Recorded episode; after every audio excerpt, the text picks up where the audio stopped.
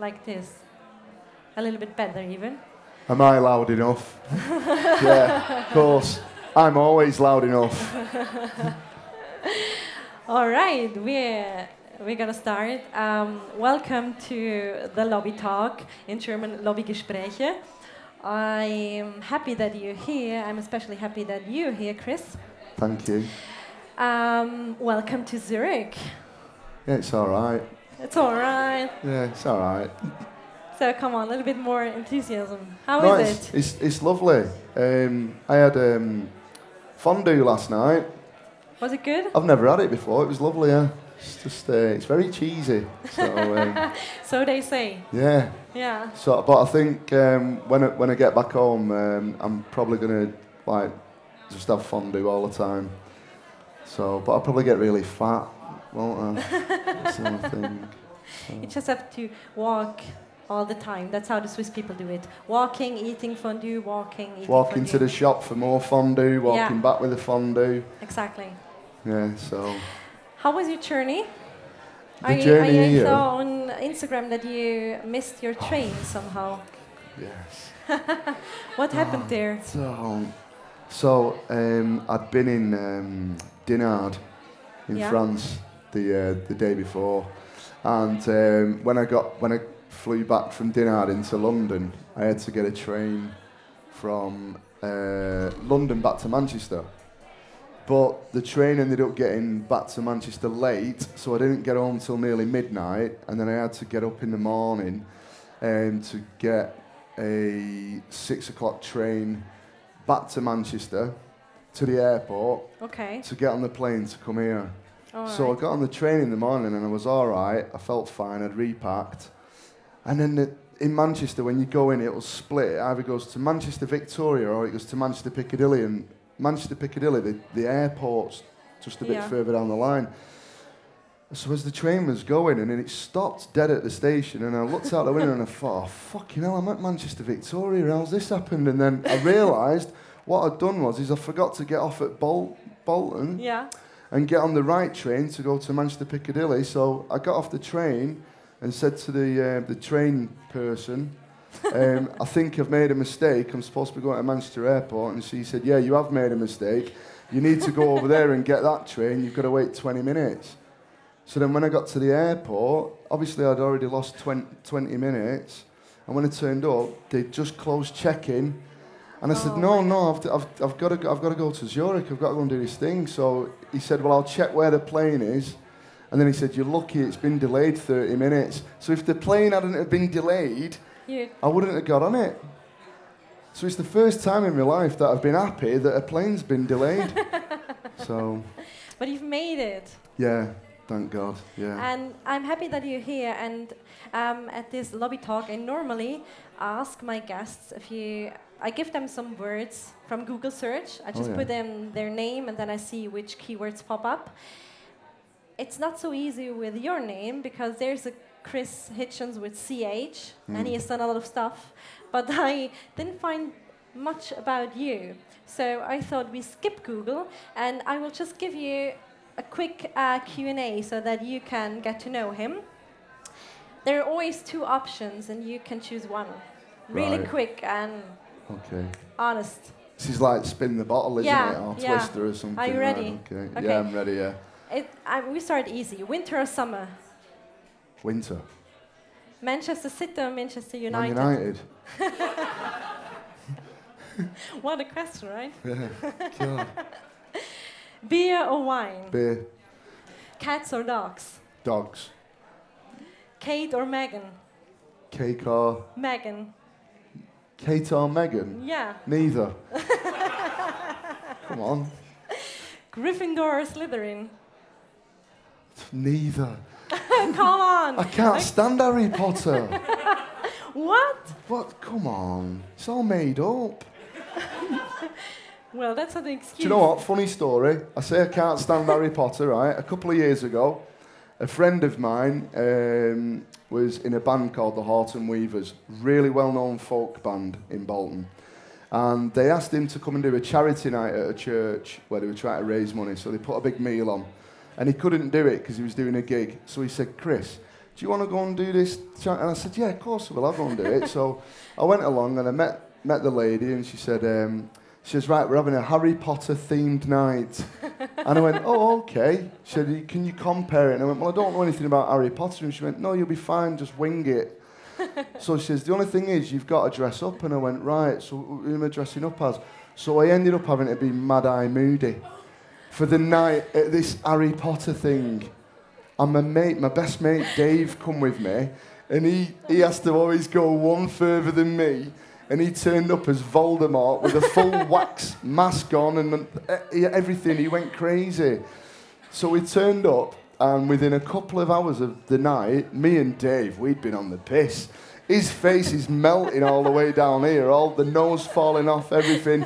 And I'm saying to all, calling all these teachers on the microphone, fucking hurry up. Da, da, da. It just turned into carnage. I've not been asked back. They didn't ask us to go Okay. the year after.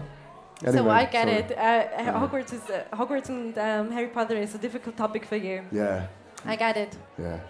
Salty or sweet, Salty. and Trump or Johnson. Fucking neither. You mad? No, I'm, I'm just joking. You don't have to choose, right. and No. you've earned you've earned something to drink. What can I offer you? A beer. A beer. Yeah. I have one as well, please, if it's possible. Thank yeah. you. Beer all day. Thanks, good, that, isn't it? Yeah.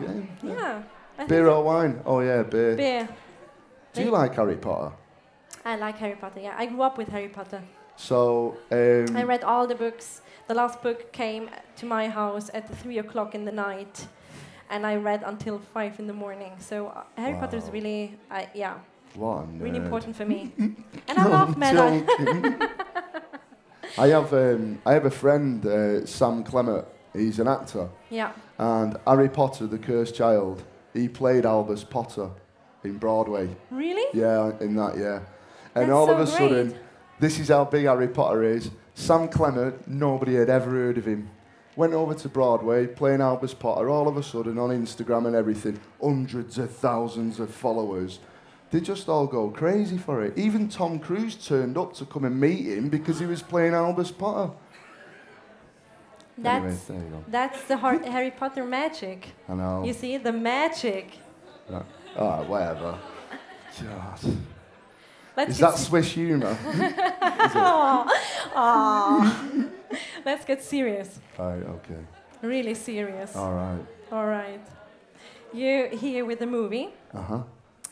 And before we talk about this movie, sorry we missed you, I want to talk a little bit about your career. You, yeah, Oh, God. beer is yeah. coming. Oh, thank you so much. Can I have another one? Cheers.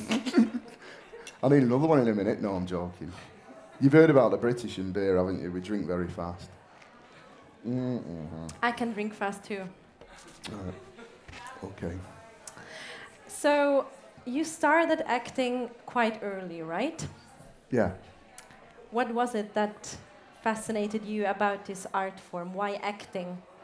Um, when well, when I was a kid, if there was ever like um, you know, like a talent competition, because you, you remember breakdancing when breakdancing first ever came out. We're talking back in the 1980s. Breakdance, the movie, Ozone and Turbo. It's before your time.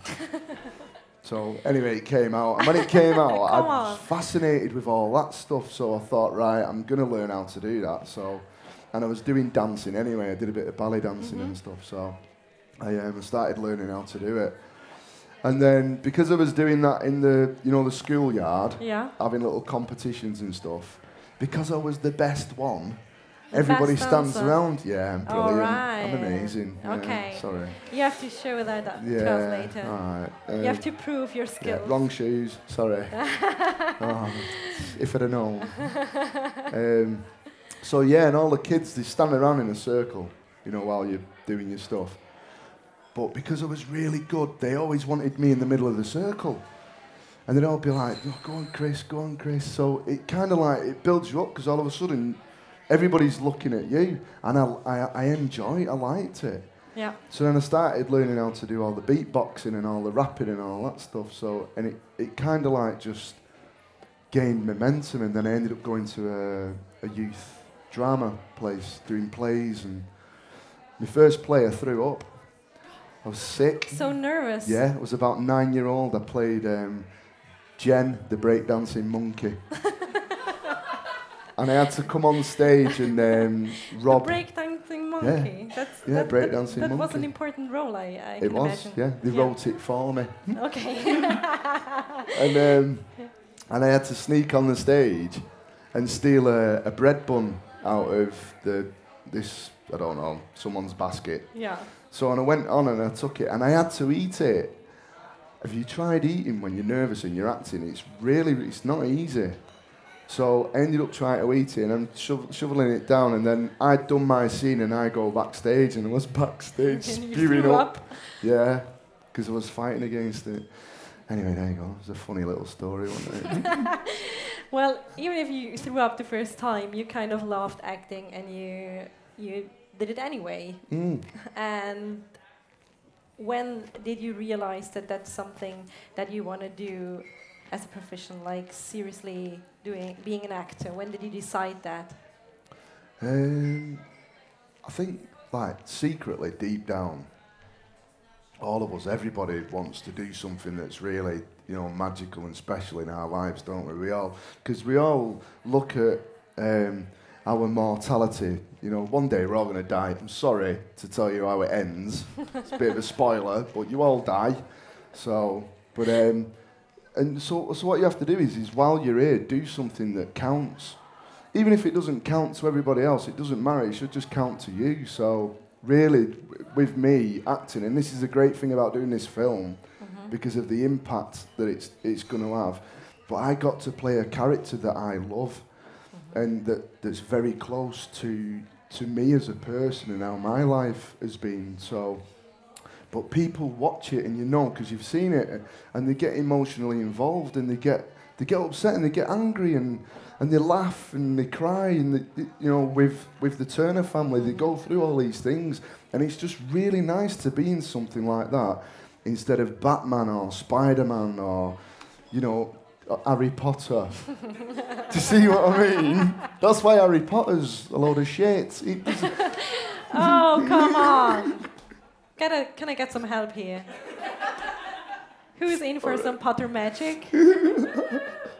oh, that's that's sad. Okay. Sorry. Uh, um, but you had this passion for acting, as you described it, and you tried to be an actor. You were an actor. yeah.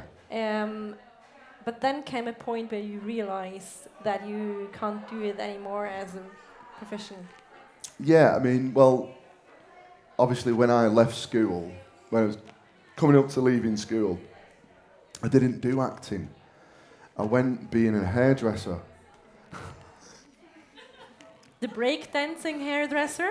Yeah, I went. I went doing hairdressing because my mate at school said to me, "We don't have to bother doing our exams because if you want to be an hairdresser and you're a guy, they'll just let you straight into college because they only get women going doing it." So it was like, do you know what I mean? It's a bit like the Why Me movement and all that Yeah. kind of stuff. Yeah, uh, male hairdressers' lives matter and all that stuff. So I ended up. Um, There was a hashtag, right? yeah, I just didn't have to bother doing my exams basically because I smoked a lot of weed when I was in high school. so I knew I could just carry on smoking weed and then just go and to hairdressing college, and my- my mum and dad would be fine with it because at least I'm going to college.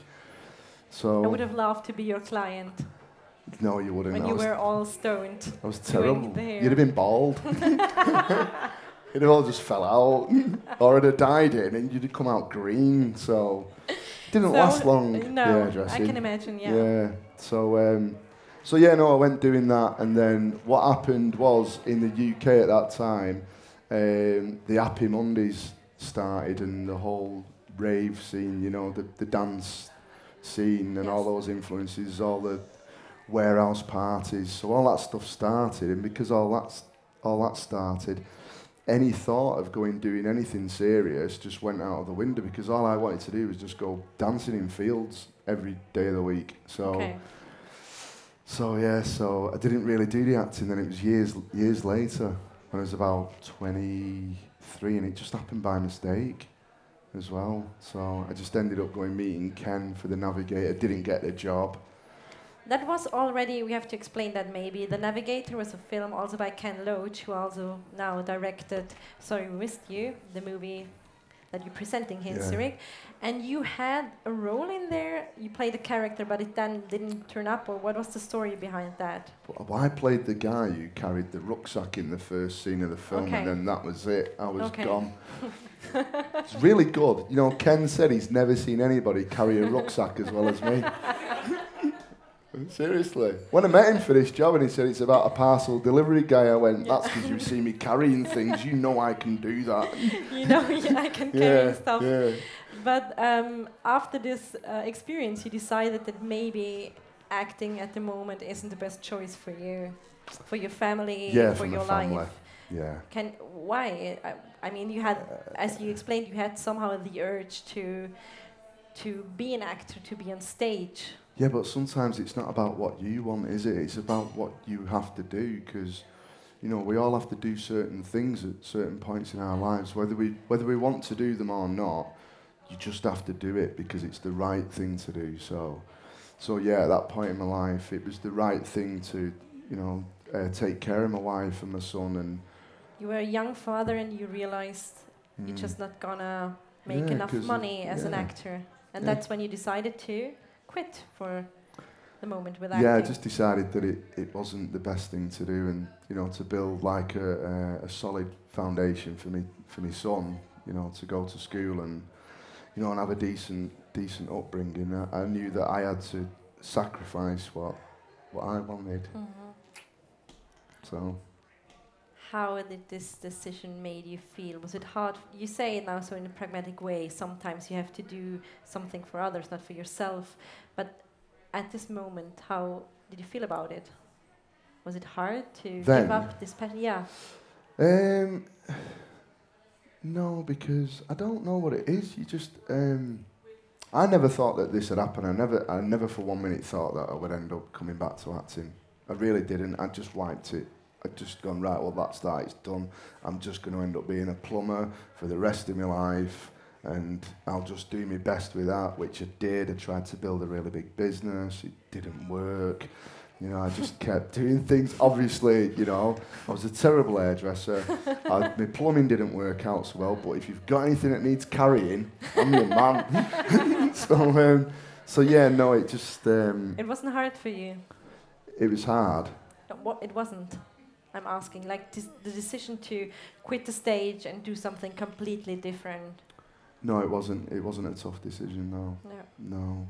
And did you like in following years were you on stage sometimes? Were you in the local theater group, no. or did you really? I, do you know? I, did, I kept playing with the idea of going doing some theatre work at a small theatre in Bolton, but I just never got round to it. I just never got. I never got to it. And of course, my son really enjoyed playing football, and he was very, very good as well. So I spent a lot of time coaching him how to be a goalkeeper, and then he ended up going playing at Manchester City for a bit, and Wrong and then, club. yeah, and then you know, so I so I ended up driving him all around the country trying to help him Support realise him. his dream. Yeah. Yeah. So, but it just it didn't it just didn't work out for him, you know. So, but anyway, yeah. So I was doing that. and I was running the kids' football teams. I had a lot of things going on. How did you talk with him about the fact that sometimes dreams don't work out? You had this big dream yourself, and maybe at this point where it didn't work out for him, you knew how he was feeling. So, did you talk about that ever? Did he know that you had deep inside you this wish to be an actor? Um, no, nobody, nobody did really. I mean, they all knew that I was, you know, I could go to a party and hold the room, and you know, I've always been able. Do you know what I mean? Mhm. If I go to someone's house and there's a fancy dress party or something, I've always dressed up the best and acted like the biggest idiot in the room, and you know, they call it the dancing monkey. So, Let's so, stick uh, with you, the dancing yeah. monkey. Yeah, but um, First and most important role. Yeah, dancing monkey. Yeah. Yeah. Oh yeah, of course, Jen the breakdancing monkey. Yeah. Yeah. there you go. Yeah, sorry. God, it's strong this Did beer, you isn't just it? realize that now? Jesus. Whew. So um, No, I think the thing is with um, with my son Jake is that um, secretly, like any parent, all parents want the best for the kids, and we all as parents think that we know what's the best for our kids, so we try and put it on them. And for him to become a professional footballer, that was my selfishness. That was me pushing that onto him. And when he reached, you know, 14, 15 year old, he didn't want to do it anymore. I used to have him running up hills with rucksacks on. rucksacks. I taught him. I taught him how to carry it um, with rucksacks. Fucking rucksacks. Going to keep talking about rucksacks. You know, when I come here, they give me a rucksack. I've got a grey rucksack with Yeah. Zurich film Zurich thing. Film Festival Yeah. rucksack, yeah. With the toothbrush in it. Is right? the what? The toothbrush in it, right? Yeah, the toothbrush. Yeah, Yeah. that was. if really you want to know more about the toothbrush, you have to follow Kris on Yeah, Instagram. Amazing the toothbrush thing. Yeah. God. The amazing toothbrush thing. So um, so yeah, no, because I pushed him really hard, like you would. But it's it's dangerous, isn't it? Because pushy parents, they just they end up suffocating the life of something.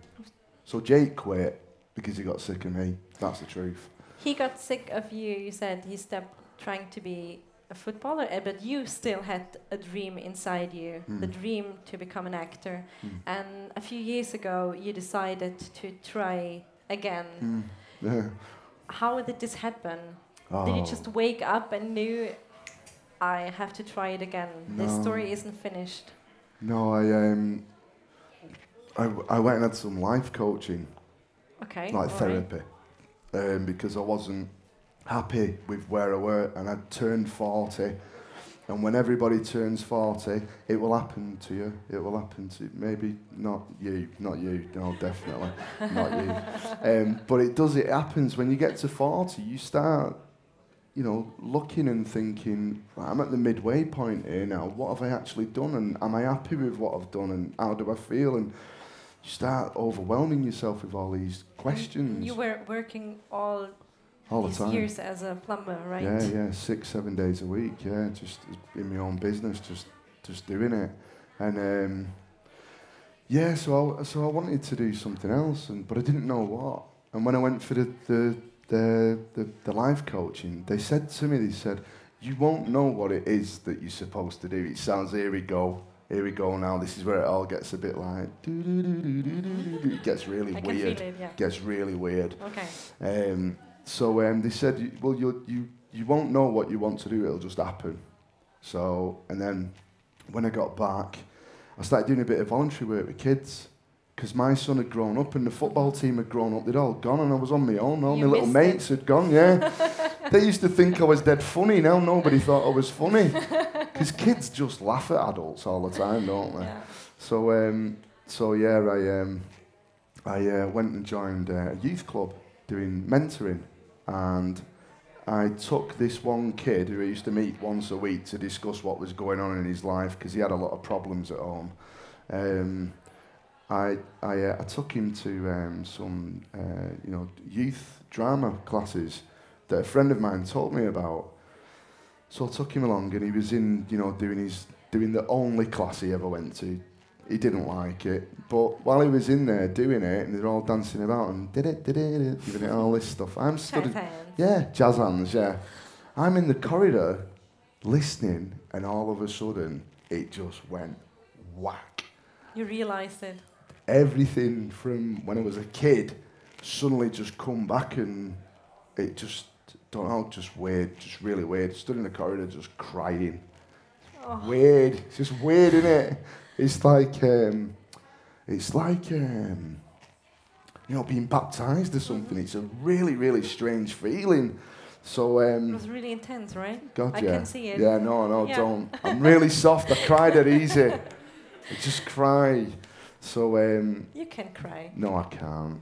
Of course you can. No, I don't. No. Can't my mascara will run. I've got to go and get some photos in a bit or something. So, um, so yeah, and then, um, and then, uh, yeah, I ended up doing a bit of background work because I thought, all right, I'm to have a crack at this. And I spoke to my wife. Yeah. I read somewhere that you, when you decided that you want to quit your regular job and try to be an actor, Hmm. you asked her permission. I did, yeah, it's true. I did, yeah. You have to, don't you? We do, because she's still got to go to work every day. She hates me for it. Really? Yeah, because actors What- are always out do? of work. She's a nurse. So she's up in the morning. Hu- Oh, tough, tough ready. work. Yeah, I'm laying in bed snoring. she comes home. What have you done today? Hoovered that chair. It's all right. the rest of the house is like a shithole. But I hoovered that chair, so. So yeah, sorry. Anyway. But you, I mean, how was this this conversation between you? You came home and said to her after this moment in this corridor Hmm. at the drama class, you realized this is my passion. I want to be an actor. You came home and you told her, I have to change something in my life. She said, "Oh God, not again." because I've, I've, just, I, I, I don't, I don't know what it is. You might understand, but sometimes like, you, you get a fixation with a hobby, don't you? Yes. And she just thought it was another hobby, like when I bought a 10 pin bowling ball, when I bought an air rifle, when I bought fly fishing stuff, when I bought a nitro car. Me and my son used to go and race little gas electric cars about. I've always had all these crazy hobbies, and she was like, "Eh, well, go on then, just go and do it. And I was like, no, honestly, I'll keep this one. I'll not get rid of this hobby after six weeks. So, so yeah, I said to her, I said, it's going to be tough, you know. Um, so she took more hours on at work. Um, she took a private client on as well. So she, she was working six days a week, barely at home. So she, the roles had reversed because it used to be me that was plumbing and working six days a week, and she'd only work three days a week. And now all of a sudden, it was her turn. Yeah. So she, so she did it. Oh, that's love. Right? So God, what's in this beer? so, but no, you, but you have to be grateful for those things sometimes in life. Of course. When people are prepared to do that, you, you have to, yeah, you have to accept that. You know, it's just it's an unbelievable thing. It's unconditional as well. That's the thing. You know, if she she did it, and you know, if I'd have like, I mean, there was a point when I, when I when I dove straight back in where God, I think we were down to like just a couple of hundred pound in the bank, and things were like really Tough. rough. Yeah. Yeah, because you know, I'd um, I'd what's it? I- I'd, I'd I'd stopped doing as much plumbing work as I did because um, I needed the time to go and do theatre jobs and go to classes and and read read as yeah. much as I could because I'd never read a, a lot of stuff. And concentrate on this thing, this dream, Yeah. right? You had to do it right. Yeah, exactly. I, I had to go and learn, um, you know, Shakespeare, you know, uh, class, classical texts, sonnets. I, I ended up, funnily enough, I got a private teacher to teach me. And I only got her because I'd fixed her boiler. That was the only. It's weird, isn't it, how things happen? Oh my god, that's So, incredible. so yeah, I had to because I, I- knew that at the age of forty, if you're going into a new career, you've got a lot of catching up to do. So you've you've got Yeah. to literally just go for it and just immerse yourself in it. And you know, my wife knows that's what I'm like. If I decide I'm doing something, well, you, I buy ten pin bowling balls. Don't I? I even bought the shoes in a bag. So she knows what I'm like. Somehow, the fact that you're now here with us, which is beautiful, Mm. um, it is also to do with Ken Loach, who, as we remember, the director, was involved with this movie many years ago, where you had this small but important rucksack Yeah, role. the rucksack. character. Um, and now, can you tell me how did you end up have this role in his movie? Sorry, we missed you.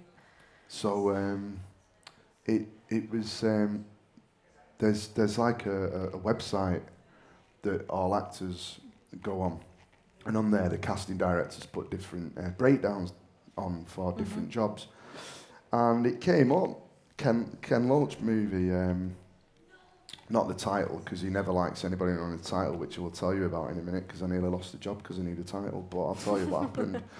Um, so and uh, and I looked at it, but it was for Newcastle. So I thought, oh God, he's making I Daniel Blake too. So, so that was it, because he'll only have people from that area. From that area, you're Yeah. right. and you Yeah. just didn't like it wasn't your box to. No, yeah. because I can't. I can. I can do a Geordie accent. I can do the accent from Newcastle, but he doesn't want you to put anything on. It can't be fake. It all has to be real. So you Mhm. have to be from that area. So, um, so that was it. I thought it had gone over and done with, and um, and then there was a there was a job that came up for Game of Thrones. Really. So yeah, so I went so down what do to you do you think about Game of Thrones? fucking love it. Yeah. It's better than You Harry Potter. it. It's better than Harry Potter, isn't it? Harry Potter, dragon, come on. Potter's dead. He'd just be a pile of ash with some glasses on top. That'll be it. Um, All right. so anyway, um, so I went to London for this audition for this job on Game of Thrones, and it was in the last ever episode of the last season. It was only two lines of dialogue, but I didn't care. I really, really wanted it. Yeah. So I can imagine. God, yeah. So I went and I went down, did the audition, and then I got a phone call a week later off my agent. Um, you didn't get the job, and I put the phone down and I cried because I'm always crying. You know, I was really upset about it. And then Mm-hmm. Was it um, a scene where you could have carried something somewhere? there was rumours, right? there was rumours. All yeah. right. So Um, yeah. the hopes were there. Yeah, you're not going to let that go now, are you? oh, Jesus. Um, so, um, so yeah, and then what happened was, no sooner was he upset about that, but um, my mate rung me, Dave, Scouse Dave, my, my daft mate, he, because he's an actor. He's not as good as me though. So, um, but anyway, no, he admits it. It's fine. We're all right with it. so, um, so, so he rung me up and he said, um, "That Ken Loach job's come back up." And I went, "Has it?" And he went, "Yeah." And he went, "said they're looking for somebody from Bolton, Manchester, or Liverpool." So he's from Liverpool. I'm from Manchester, but I live in Bolton. And they were looking for a builder driving a van and all this stuff. When I read it, and I went, "Right, I'm gonna was go in." you Yeah, I on knew. paper. I You- knew the minute I saw it. He even said to me, Dave, I don't even know why I'm going to bother going in because I know you're going to go in and they'll just give you the job. And I said, Well, yeah, you're right, Dave. so, um, so what's it? Um, so my agent at the time, I spoke to her, rung her up. She went, I've already put you in. I've already put you in for it. So I, um, I- what's it? I, I, I went, um, went down for the audition for the meeting. And um, I was sat in the meeting. Oh, and the and the date. Get this for spooky stuff, right? The date. Yes. You're gonna guess what I'm gonna say. No.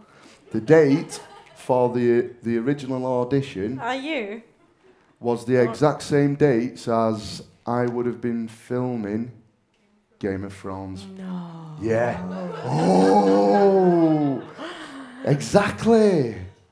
Exactly. So I It wasn't was supposed to to, get it it. was meant to be. Yeah. Yeah. Boy, oh boy. My voice is going really high. Yeah, now. I can hear. We have all the emotions tonight. I know. So um, so yeah, so I went in for that first meeting with Ken and we were chatting, and he said um, about he said so because. Ken, he likes to talk like that. He's very, um, he's very humble and quiet. I used to always take Yeah. Mickey out of him on set. He's all right. He's all right with it. He's fine. He did it to me.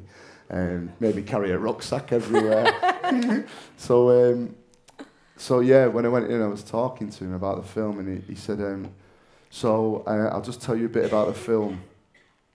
The problem But is, Quick question. Did he remember you? Did he talk about he said he didn't. No, I asked him, and he said he didn't remember me.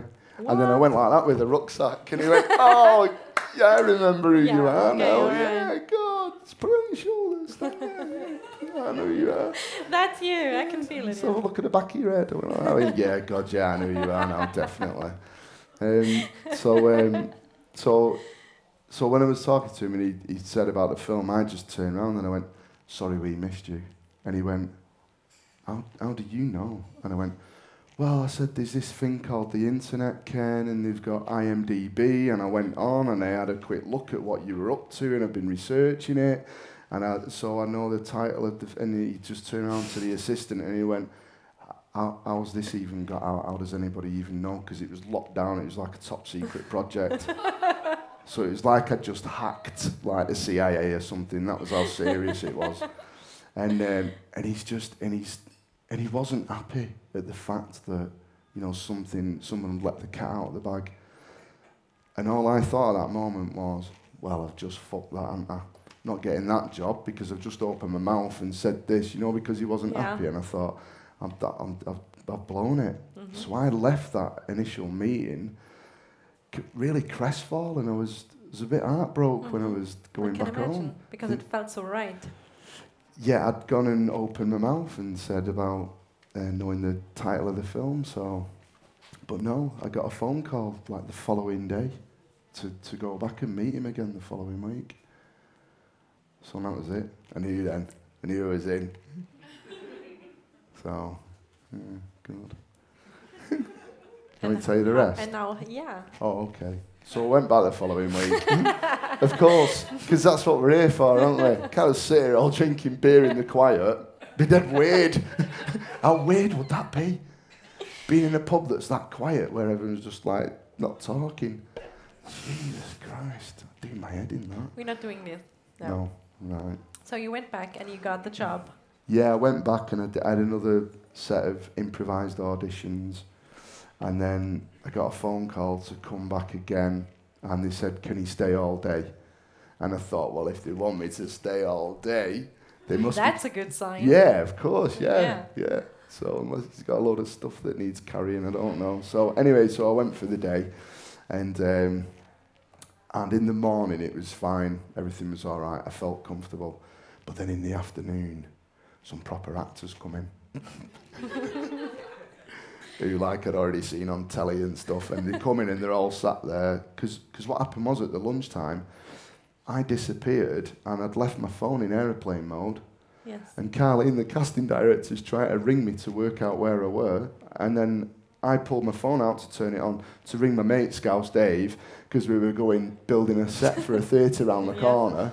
So I rung him up saying, Do you want to lift building that set? And when I'd switched it on, I had all these miss um, voice, Messages, voice yeah. messages off Kahleen. Where are you? We need you to come back. So, I, so I went back. And then when I went back, all these proper actors were there. And I just thought, oh, I'm going to get found out now. They're going to work out that I'm not supposed to be here. So it was a bit. But um, but I went in and I did this scene with this other actor improvised where um, a girl where I worked, he'd just sacked her because she'd had a miscarriage, and I knew that she'd been having hospital um, meetings because of the miscarriage. And um, Ken had told him because he whispers things into people's ears while you're doing it so that they can wrong foot you. He's dead sneaky. So he was. He said to this guy, obviously, when he when Kris tells you that he knows that she's had a miscarriage and that's why she's not been coming in work, you shouldn't have sacked her. You've got to turn and say, I know. So when he turned around to me and said, Well, I know she's had a miscarriage, but it was still all right for him to sack her, Yeah. I just went, you bastard. Booted a chair over in the audition, absolutely lost it, stormed off, ready to go out of the door, and they went, right, okay, Kris, that'll do, that'll do. and that was it. When that happened, I thought, I've got this job. no one else will have kicked the chair over. And you got it. I did, yeah. Yeah. That guy was dead scared of me, though. And now you're here in Zurich to present this movie, which is called Sorry We Missed You. Can you quickly tell all these nice and good looking people uh, what this movie is about? He's not, though. I'm joking. so I'm really sorry. All right. It's what stand-up comedians do, innit? They, they find someone and they just keep picking on them. Um, can I tell them what? Proper strong, yeah. Can you quickly talk about what the movie is about? Yeah, it, um, it follows a family. Um, the dad of the family um, is trying to do his best to get his family out of rented accommodation. So he um, he ends up going um, buying a van on um, a credit agreement to go and get a job at a parcel company. Sells his um, his wife's car to get the deposit. Um, so she now has to get the bus to work.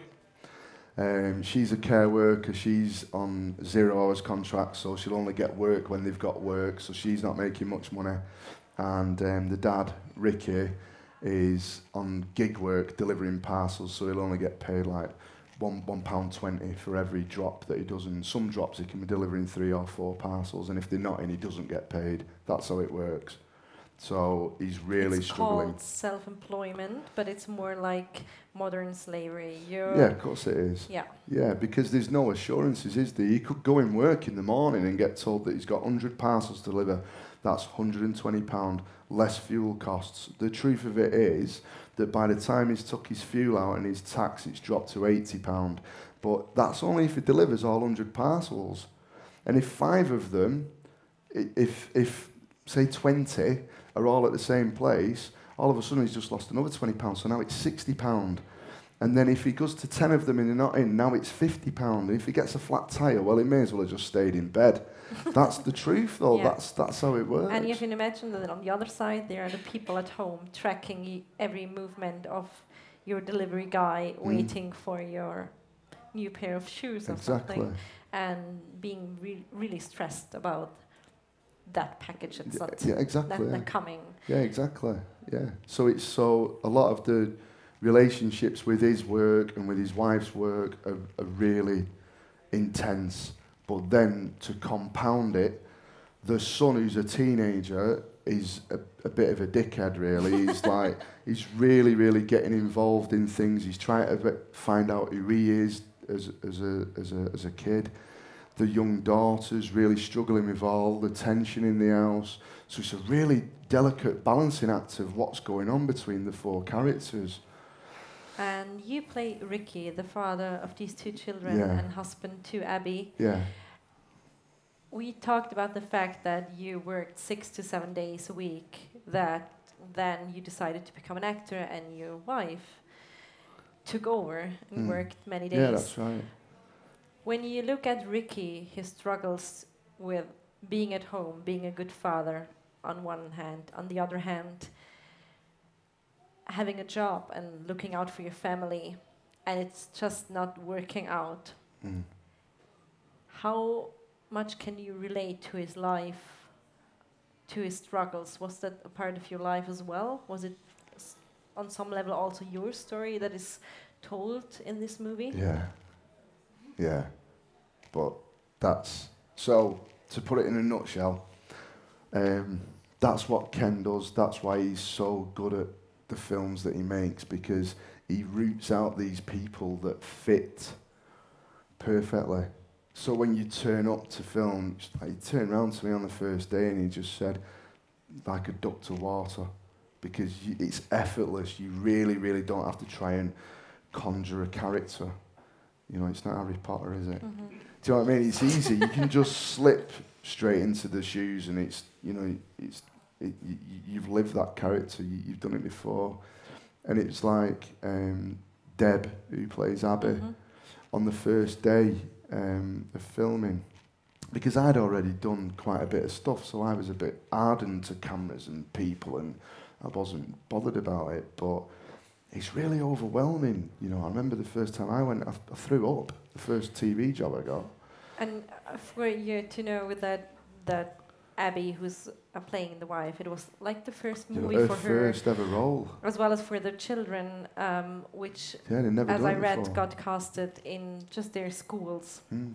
Yeah. and so it was for all of them a new experience. Yeah, a, a great many of the cast, even the guy who plays uh, Maloney, the boss, Mhm. um, he's, he's, he's a copper by day, you know. He's a great guy. He's a bastard in the film. He got booed at Cannes. That's how good of a bastard he was. They, they said nobody ever gets booed at Cannes, and he got booed at Cannes. It was like a That's real mark of respect. Yeah. yeah.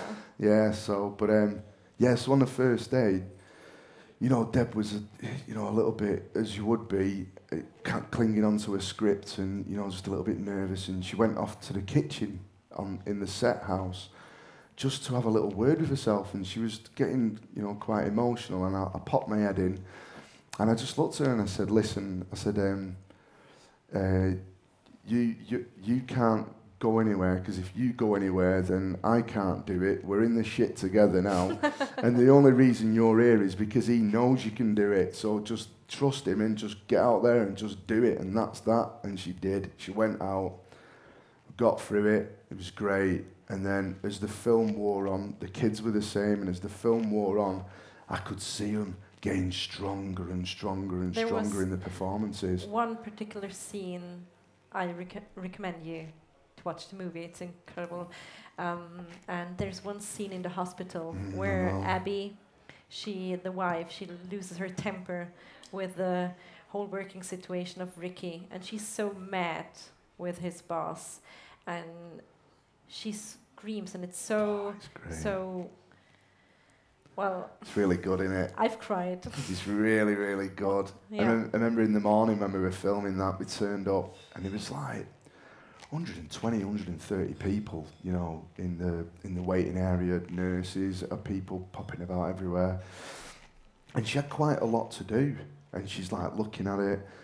And I said to her, I said, listen, just get the key bits, because that's what he wants. Wants you just forget all the other little words. It doesn't have to be perfect. Get the key bits, because Ken had taught us to be Mhm. like that, you know.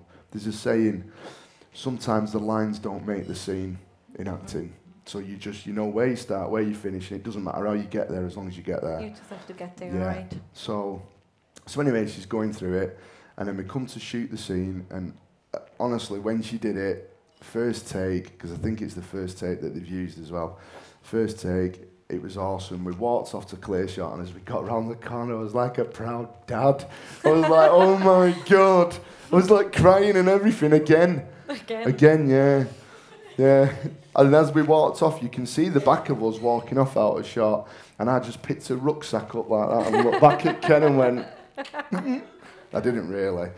So, but no, it was it was really it was really nice to see because you feel as though you've had a you've had a part in helping that develop, you Yes. know. So it was really cool. Is that also typical for Ken Ken Loach's work? Is he the kind of director that brings something like this out of an actress or an actor, or how was it to work with him? So what so what he does is um, he's very good at creating the um, the environment because you know he, we become a product of our environment, don't we? You know, if you live in a bad area, you become a bad person. If you live in a good area, you become a good person. You know, all that kind of psychology stuff, and that's what Ken's really good at. He's really good at the psychology of working with people. Um, he's the ultimate man manager. That's what he is. And imagine if he was a football manager, he'd have probably won the Champions League and the treble in every every country in the world. That's how good he is at doing what Even he with does. Manchester United. Definitely with Manchester. What are you, what are you on about? Oh my God. What's, what's Basel ever won? Is it Basel? Is that how you even said it right? Have you got a Zurich FC? Grasshoppers. Grasshoppers. It's grasshoppers, isn't it? What a terrible name. clubs. I agree. I agree.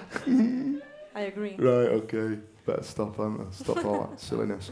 So, um, yeah, so what he does is, um, when I turned up in Newcastle, the first thing that happened was I was given the keys to the van. And I was told, there you go, there's your van, Ricky. All of a sudden, I weren't Kris anymore. I got called Ricky all the time Really? off Ken. So yeah. you just you're that person. Yeah. I'm that character the minute the minute I got there. That was how it was. Um, there's the keys to your van, Ricky. Um, you need to go and pick it up and just drive it around Newcastle. And that was and that wasn't even filming. That Mhm. was just so I got that used to the van that I knew where the clutch bit, I knew what how much to put on the brakes, I knew how quick I could throw it round the corner. I mean, you've seen the end of the film with the van how it has to be reversed up up the hill. Yeah. On the first take, I threw it up that hill. It was like 50 mile an hour backwards, spanning a corner and come back. It was like something out of Fast and the Furious. and when I come back and parked up in first position, the uh, first AD, Davey, come over because health and safety mad. Come over and he went, Kris, no, you- don't have to do that again. Don't do that again. I was like, right. It was like when uh, when Seb runs across in front of the van and the van stops. Seb is the son, just to explain.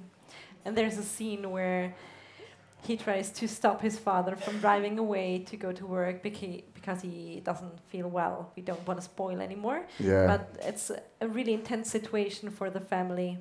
But yeah, so when he run, and I'm a great believer if if you're gonna act, you're gonna act. It has to be real. It has to be so real that everybody around feels physically sick when they see what you do. It has to really be impactful.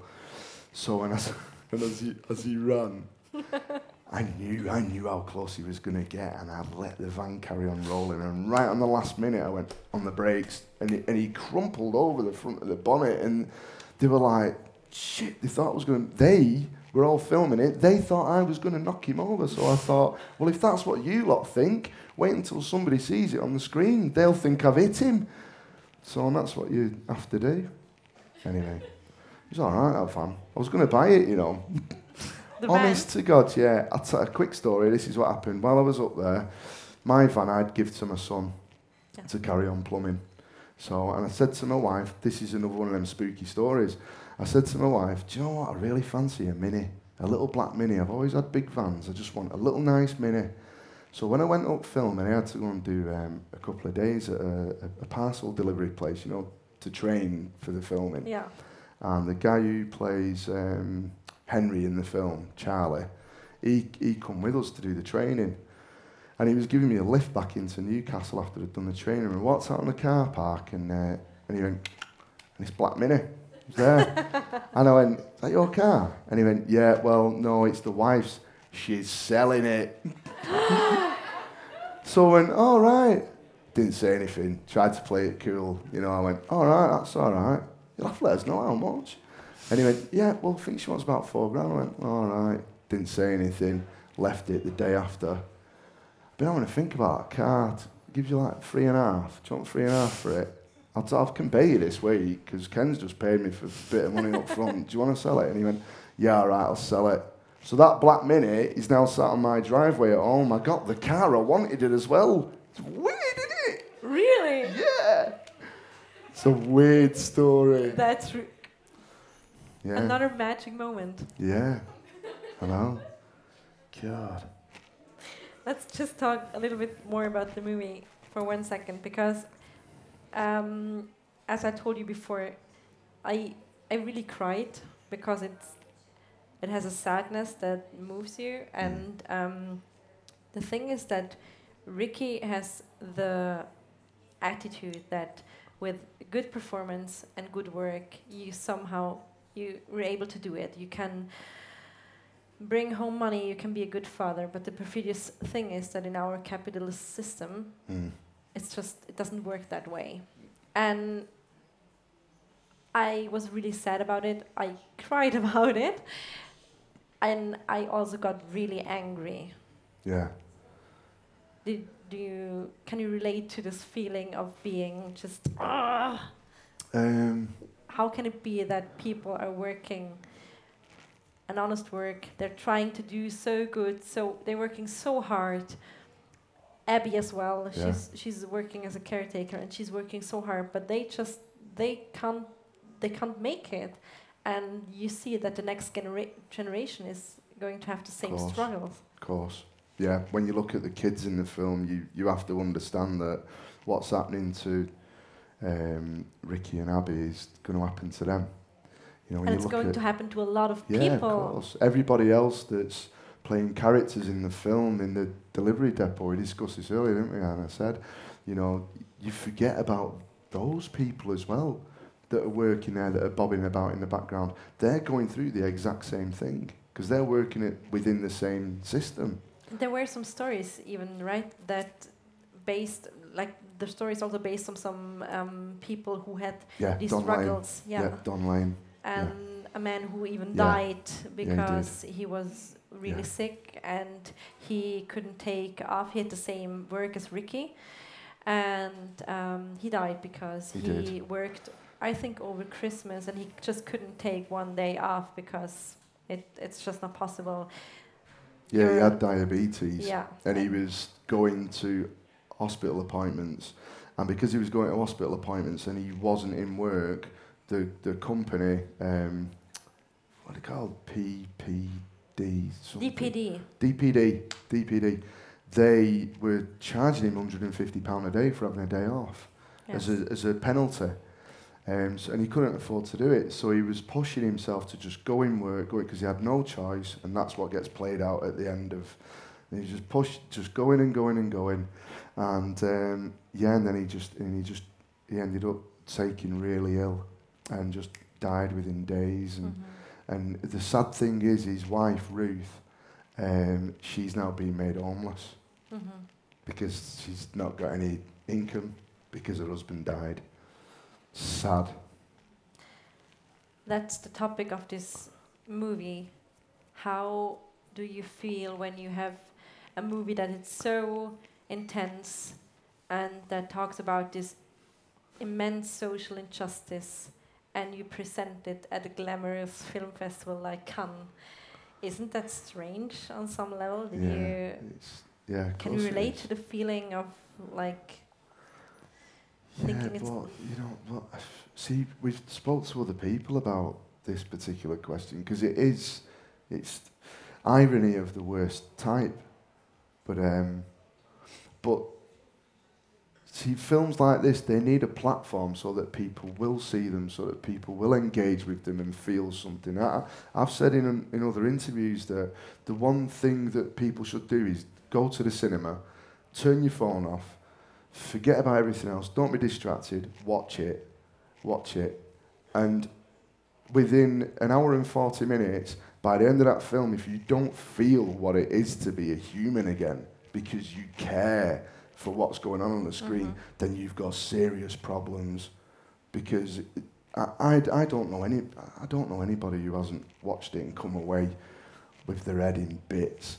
Because you can't you ask yourself put- questions. It just puts things in perspective. I think you just Yeah. realize, as I said, you. There are people who are working so hard, but it just doesn't matter. That's No. the saddest thing.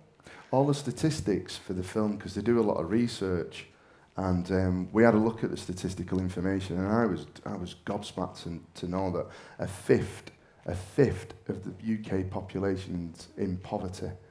That's crazy. It's like 14 million people. It's incredible. And at the last check-in on figures, I, I think when the figures came out, it, it, it was something like 4 million people that were in poverty but working.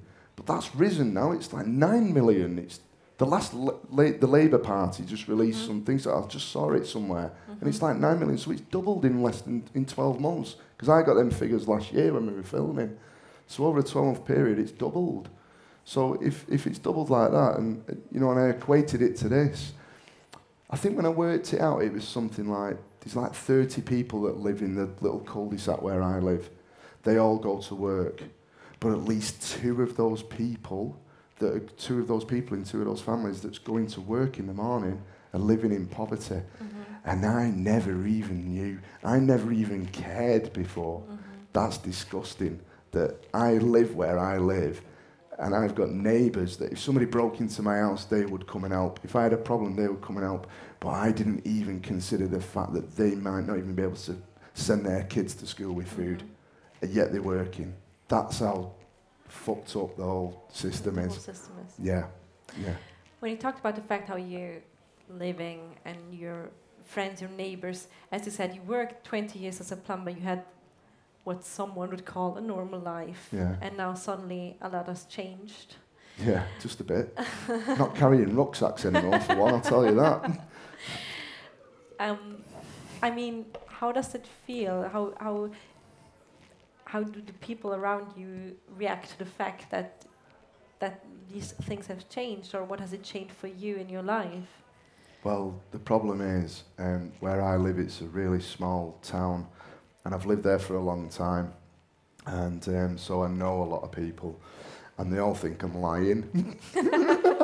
I keep getting my phone out and saying, "Look, Google me. Look, it's true." And they're like, "No, Kris, you're full of bullshit." So, Yeah, true. I, I read some comments on your photos on Instagram, oh yeah, like you in a tux, and they're just joking around. Yeah, they friends. love it. They Yeah. don't really believe they're not you're. friends. They're not friends. They're all dead to me. They're dead to me. Once that film comes out and I've got the millions in the bank, I'm not even speaking to them again. Yeah, I r all right. No, I'm joking. it's nice though, you know, because here's the thing that's really nice.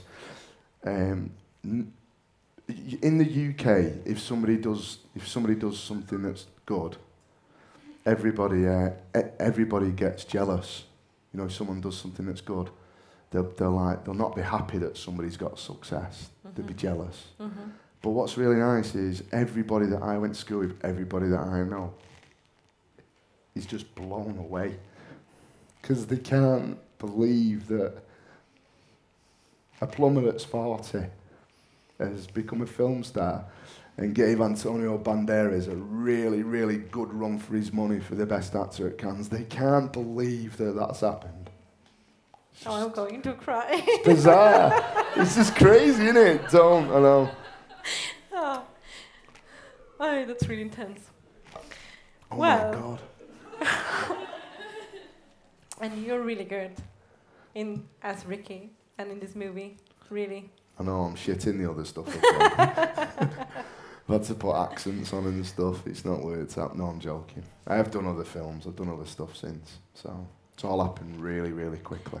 That would have been my next question. You, your dream came true. Mm.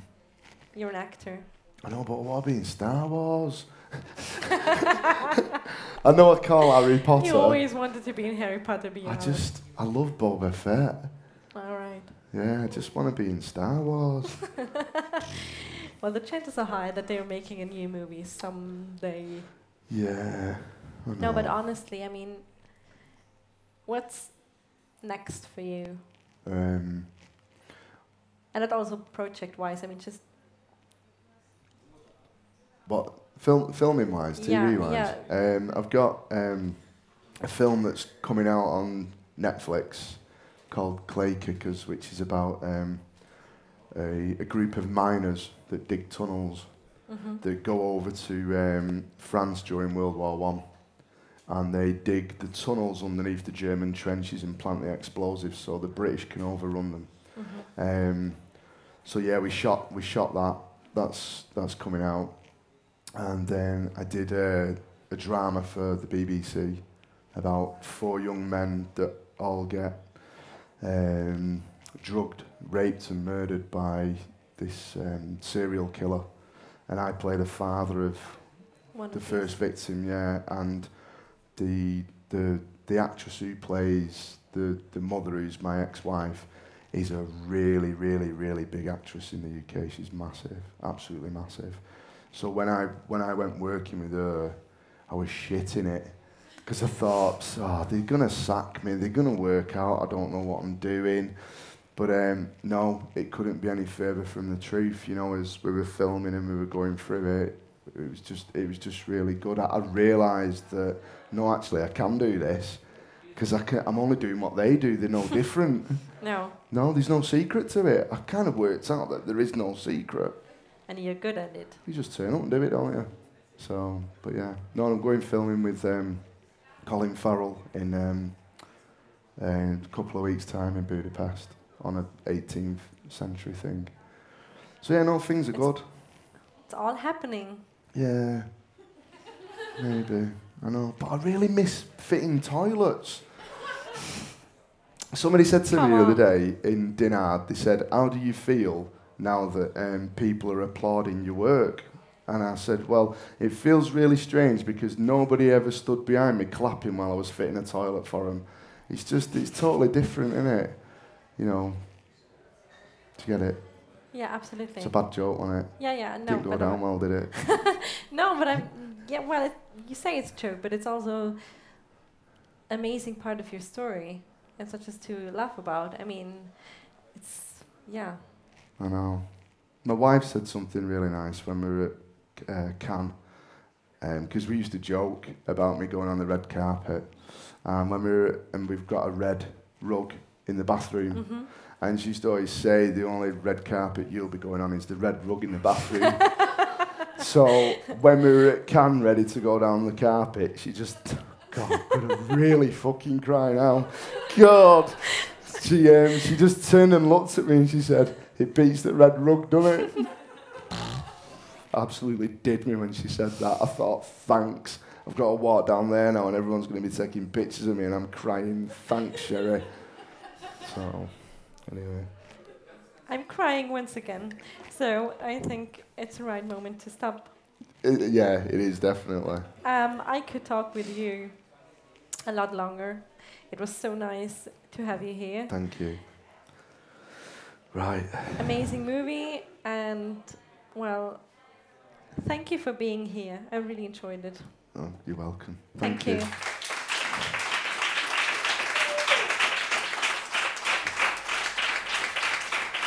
All right.